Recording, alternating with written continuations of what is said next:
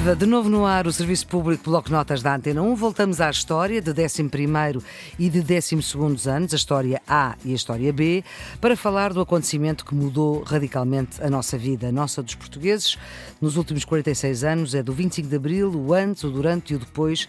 E estamos com a historiadora Maria Inácia Rezola. É doutorada em História pela Faculdade de Ciências Sociais e Humanas da Universidade Nova de Lisboa, tem a especialidade de História Institucional e Política Contemporânea e é também investigadora do Instituto de História Contemporânea, também da Universidade Nova de Lisboa.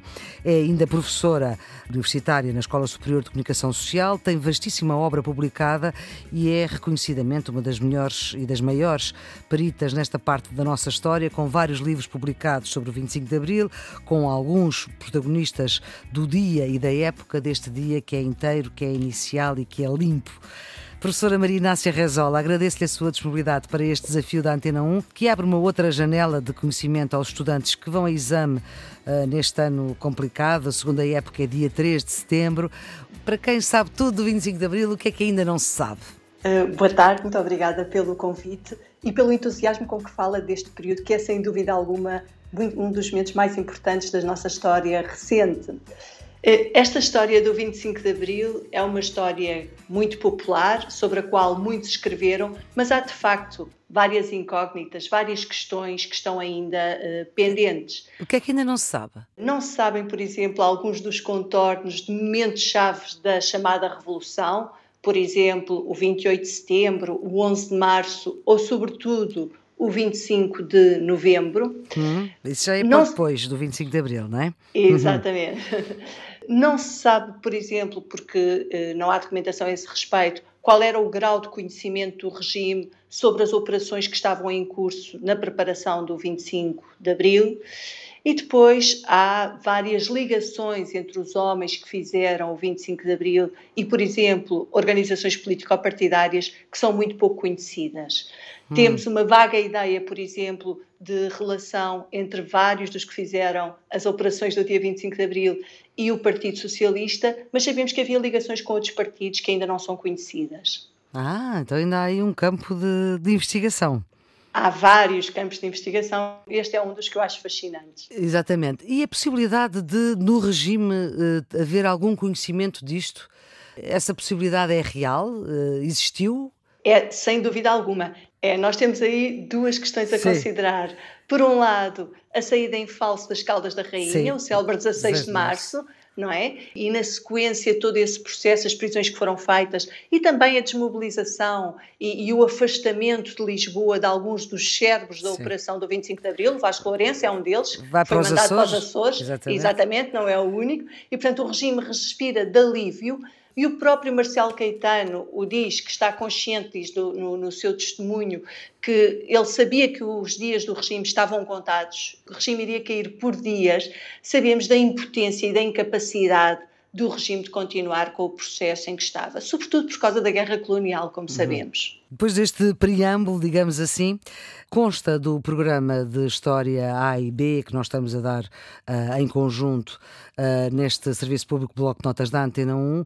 Este período do 25 de Abril começa com a declaração de independência da Guiné-Bissau em 1973. Uh, Sabe-se que muito do 25 de Abril começou na Guiné. Exatamente. E, e, essa declaração de independência é de facto muito importante e é um ponto irreversível.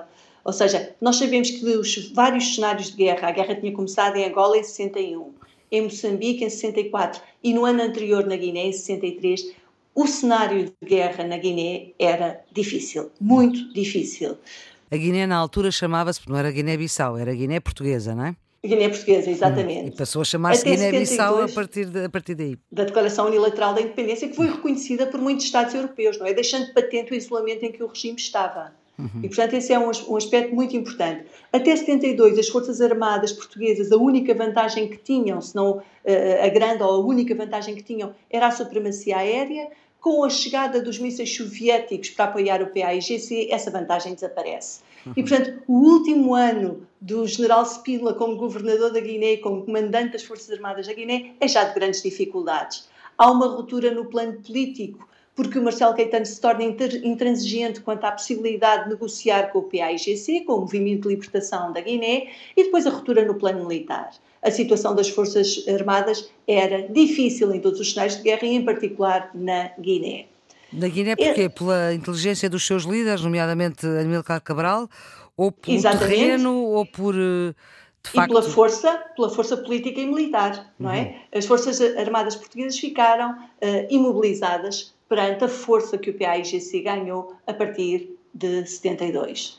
E, portanto, a situação era claramente perdida e, eles declararam unilateralmente a sua independência e, como disse, foi reconhecida por meio mundo, o que, menos Portugal, a legitimidade da sua reivindicação. Também dizíamos que a Guiné-Bissau, precisamente os militares que lá estavam, foi um pouco o, também uh, houve várias eh, reuniões do movimento das Forças Armadas, que depois eh, se vêm a conhecer no dia 25 de Abril, não é? Que, enfim, esse movimento se torna público através daqueles comunicados, uh, mas que tudo isto começa na Guiné. Portanto, há reuniões na Guiné que são. É, e temos, exatamente, e até temos dois, dois movimentos que convergem. Por um lado, um grupo de oficiais que gravitava em torno do próprio Spínola, que pela hum. primeira vez começou a questionar que a solução da guerra fosse militar, defendendo, pelo contrário, que a solução da guerra tinha que ser política, e por outro lado, os capitães. Não é? Uh, Jorge Golias é um deles, não é o único, mas que se começam a mobilizar para contestar a política colonial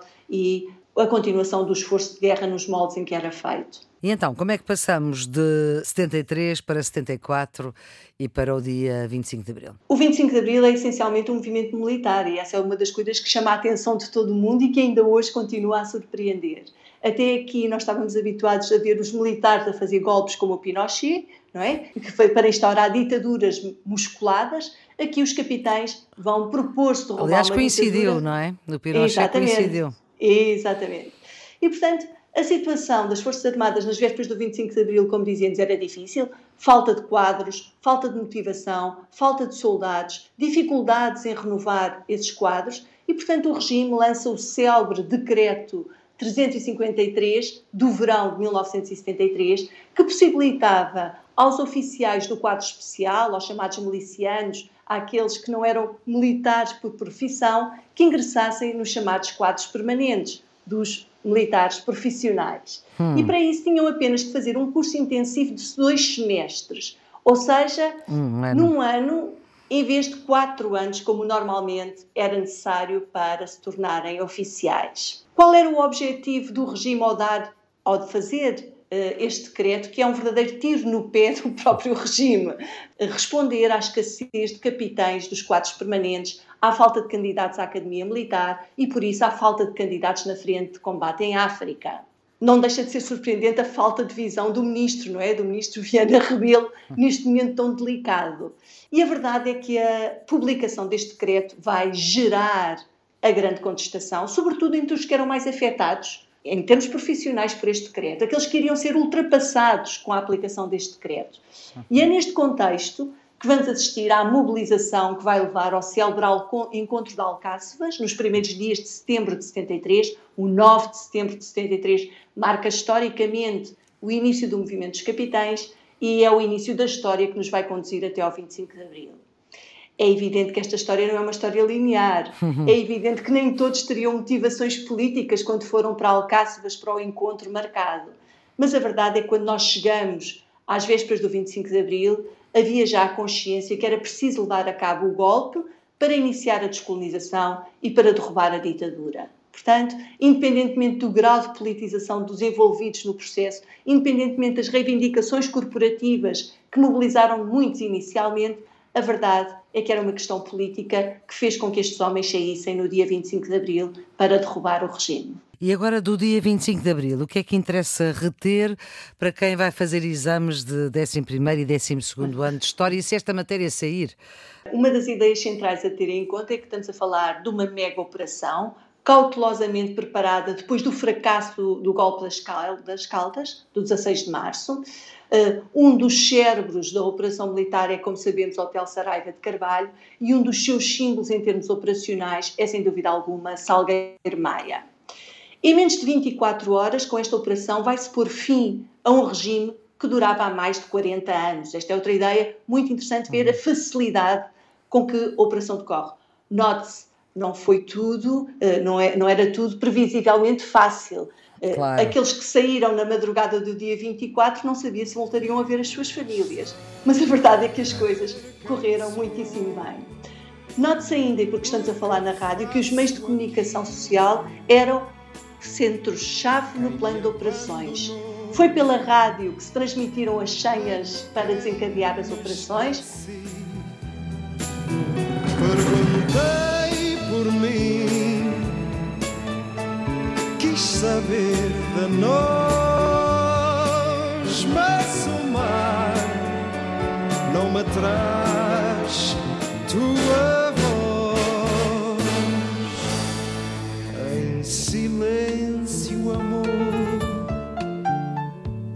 tristeza e fim. Eu te sinto em flor,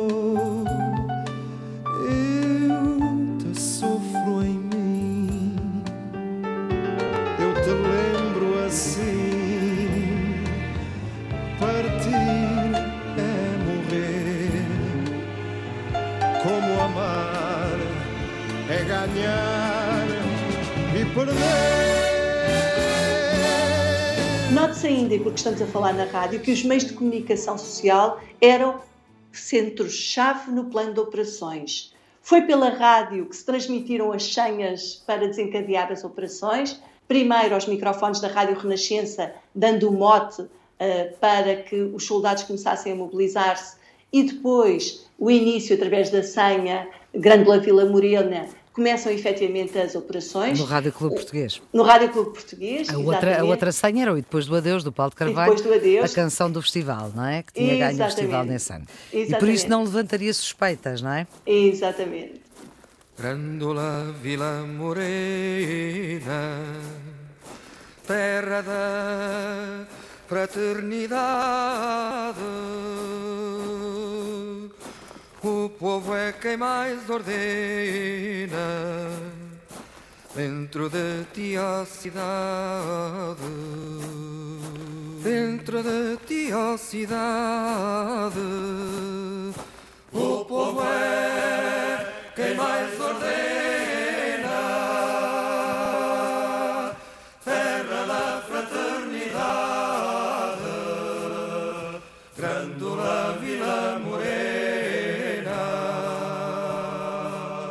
E estas forças convergiam sobre Lisboa, que era, houve operações noutras partes do país, mas Lisboa, que era a sede do poder, tornou-se o centro de Brasil. É, ainda é, exatamente, mas nesta altura ainda mais, não é? A macrocefalia do país era evidente. E tomados os centros fulcrais, os meios de comunicação social, a rádio, a televisão, os ministérios, um dos momentos-chave de, deste dia 25 de Abril é a queda do Carmo. E porquê que nós falamos na queda do Carmo? Do Largo Porque do Carmo, o, Lisboa. Exatamente. O presidente do Conselho, figura equivalente ao atual primeiro-ministro, Marcelo Caetano, tinha refugiado-se no quartel da GNR no Carmo. Um dos momentos mais apoteóticos que todos conseguem ver através das reportagens e imagens que temos desse dia é o momento em que as forças da Escola Prática de Cavalaria comandadas por Salgueiro Maia, avançam desde o Terreiro do Passo, onde já tinham neutralizado os ministérios, até ao Largo do Carmo. Uhum. E durante esse processo eles são já acompanhados pelos populares. Os portugueses somos muito curiosos, não é? Queriam ver o que é que se passava, porque é que estavam os militares na rua e vão se juntar à coluna de Salgueiro Maia. E esse é outro momento emblemático e chave para nós percebermos o sucesso do 25 de Abril. Portanto, é uma operação tipicamente militar, mas nesse mesmo dia, aos militares junta-se aquilo que nós digamos como o povo, os populares, as pessoas que estavam na rua a ver o que se passava. Maria Inácia, há aqui uma pequena história que também vale a pena até para aguçar o interesse sobre estes temas e passou-se na rádio muitos anos mais tarde, numa entrevista ao meu colega João Paulo Guerra, Salgueiro Maia dá conta que não conhecia Lisboa, pois ele era de Santarém e estava em Santarém e quando vem com os tanques, não é? Ele para nos sinais vermelhos, porque... Exato. é uma revolução que vem aí de madrugada, mas está a sinal vermelho e ele é um tanque, não é? Portanto, uma coisa bastante grande. ele para nos sinais vermelhos. E isto é contado por ele próprio nessa entrevista histórica, claro, que ele deu ao João Paulo Guerra. E ainda com relação com a rádio, há, há, outro episódio também que vai permitir aos mais novos perceberem o que é que estava a passar, que é contada pelo Adelino Gomes. O Adelino Gomes conheceu Salgueiro Maia dos tempos de liceu e estava no terreiro do Passo no momento em que o Salgueiro Maia fazia o cerco aos ministérios. Foram colegas de liceu, enfim. Exatamente, exatamente. E o Adelino, ao ver um oficial que conhecia, dirigiu-se ao Salgueiro Maia e perguntou-lhe afinal, que tipo de golpe é este? Porque toda a gente tinha o golpe do Pinochet na cabeça, claro. não é? E pensaram que ia haver um golpe militar dirigido pelos chamados ultras do regime, o setor que era intransigente quanto à manutenção das colónias e da ditadura, e pergunta ao Salgueiro Maia de que lado é que uh, este golpe está. E o Salgueiro Maia, que sabia das dificuldades que o Adelino tinha conhecido pelas suas posições políticas, disse-lhe que com o golpe que se estava a fazer ele já não ia ser afastado da rádio, já não ia ser afastado do seu trabalho e podia escrever em liberdade. Sim, porque o Adelino estava despedido precisamente Exatamente. nesse dia. Exatamente. Exatamente. Exatamente. Bom, a rádio atravessa-se de facto e às vezes, no caso do 25 de Abril, foi determinante para que as senhas fossem ouvidas por todos. Professora Marinácia Rezola, muito obrigada por este seu contributo obrigada, para o estudo neste ano letivo inesperado. Os exames de História de 11º e 12 anos estão marcados para o dia 3 de setembro. Bom estudo, boa sorte. Esperamos ter sido úteis. Todos estes episódios uh, estão em todas as plataformas de podcast, no RTP Play, no iTunes, no Spotify, no ensina.pt, para ouvir a qualquer hora. A produção é Diana Fernandes, os cuidados técnicos de João Carrasco. Amanhã, a esta hora, temos outra conversa sobre matérias que vão a exame. Até lá.